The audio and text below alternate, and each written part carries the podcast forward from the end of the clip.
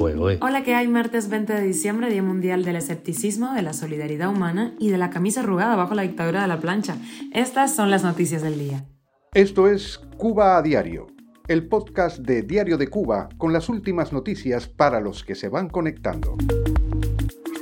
Ha caído en España una red que vendía la nacionalidad a cubanos. México modifica el proceso de solicitud de citas en su consulado en Cuba ante las quejas. Comienza la destitución en el gobierno de Perú mientras las protestas cobran nuevas víctimas. Y en Diario de Cuba estrenamos una segunda temporada de Los Puntos a las Sillas y ponemos sobre la mesa en nuestro primer programa qué panorama político, económico y social enfrentarán los cubanos en este 2023. Te contamos los detalles. Y una visita del canciller de Kenia a Cuba desentierra el tema de los médicos secuestrados. Esto es Cuba a Diario, el podcast noticioso de Diario de Cuba. La policía española ha desmantelado una red que vendía documentos falsificados a cubanos que les permitía tramitar el permiso de residencia y la nacionalidad. Cobraban entre 6.000 y 10.000 euros. En la llamada Operación Malecón, ocho personas fueron detenidas por supuestos vínculos con el delito en Tarragona, mientras que la novena fue arrestada en Fuerteventura, en Islas Canarias. De estos, dos son los responsables y el resto son cubanos que presentaron la documentación falsa para conseguir la nacionalidad. El Consulado de México en Cuba modifica el proceso de solicitud de a partir del 26 de diciembre, ante las quejas por la demora, debido por supuesto a la avalancha de peticiones. Según la Cancillería, el objetivo del cambio es ampliar la disponibilidad de citas para visados y también eliminar intermediarios.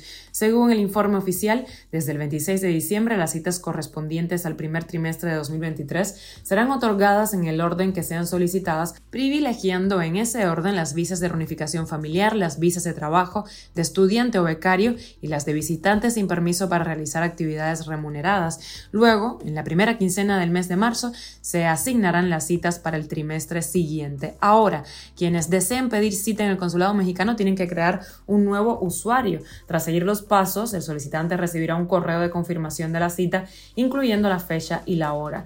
En caso de haberse agotado las citas, el usuario quedará dado de alta en el sistema y será notificado cuando existan nuevas citas disponibles. Cuba a diario. Y viajamos a Perú. La presidenta del país, Dina Boluarte, anunció la destitución de su primer ministro, Pedro Angulo, quien llevaba en el cargo apenas 10 días. Esto en el marco de la crisis política que atraviesa el país y que ha causado al menos 25 muertes en las violentas protestas que exigen la convocatoria a elecciones adelantadas y la excarcelación de Pedro Castillo.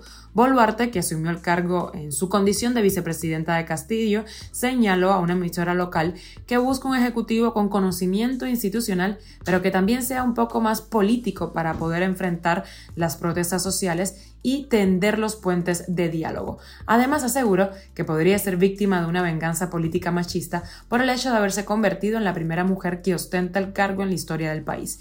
México, recordemos, otorga asilo a la esposa e hijo de Pedro Castillo, quien sigue detenido bajo proceso legal. Y en Diario de Cuba estrenamos una nueva edición de Los Puntos a las Sillas y en nuestro primer programa hablamos sobre qué panorama político, económico y social enfrentarán los cubanos en el año 2023. Escuchemos a la economista Mauricio de Miranda que habló con nosotros en este programa que ya está en nuestra página Diario de Cuba. La industria cubana necesita capital. El gobierno cubano no tiene suficiente dinero porque sencillamente el país está colapsado y ni siquiera los impuestos alcanzan para, para esto, ni lo que produce la industria estatal garantiza esto. Entonces, sencillamente esos, esos recursos hay que buscarlos y hay que buscarlos en inversiones, en inversiones que puedan ser privadas, eh, extranjeras, pero privadas nacionales también. Pero para lograr que el país reciba inversiones, tiene que cambiar el clima institucional. Los negocios tienen que ser realmente, tienen que tener seguridad porque lo que hemos visto a lo largo de todos estos 30 años, desde que se permitieron inversiones extranjeras en Cuba, porque las del 82 prácticamente no hubo inversión en ese momento, es que sencillamente el gobierno, es decir, no existe una, una garantía legal y sencillamente el gobierno cambia las reglas de juego cuando mejor le conviene. Y eso para los inversionistas es muy poco seguro.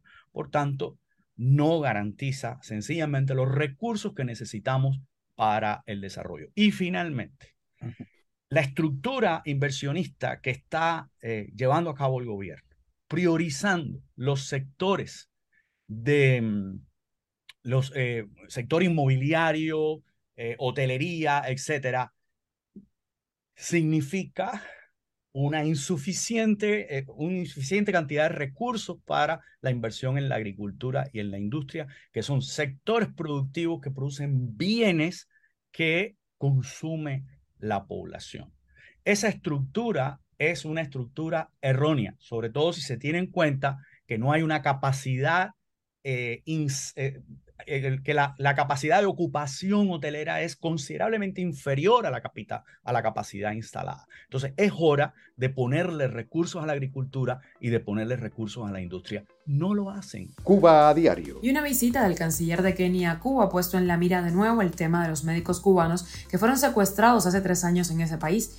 El tema siempre ha sido tratado con secretismo por las autoridades cubanas, que de hecho han mencionado muy por arribita el compromiso de rescatarlos y traerlos de nuevo al país. El gobierno de Kenia hace meses confirmó que los médicos estaban vivos y en Somalia tras conversaciones con líderes tribales. El cirujano Landy Rodríguez Hernández y el especialista en medicina general Acel Herrera Correa integraban el contingente de un centenar de especialistas cubanos que llegaron a Kenia en el año 2018.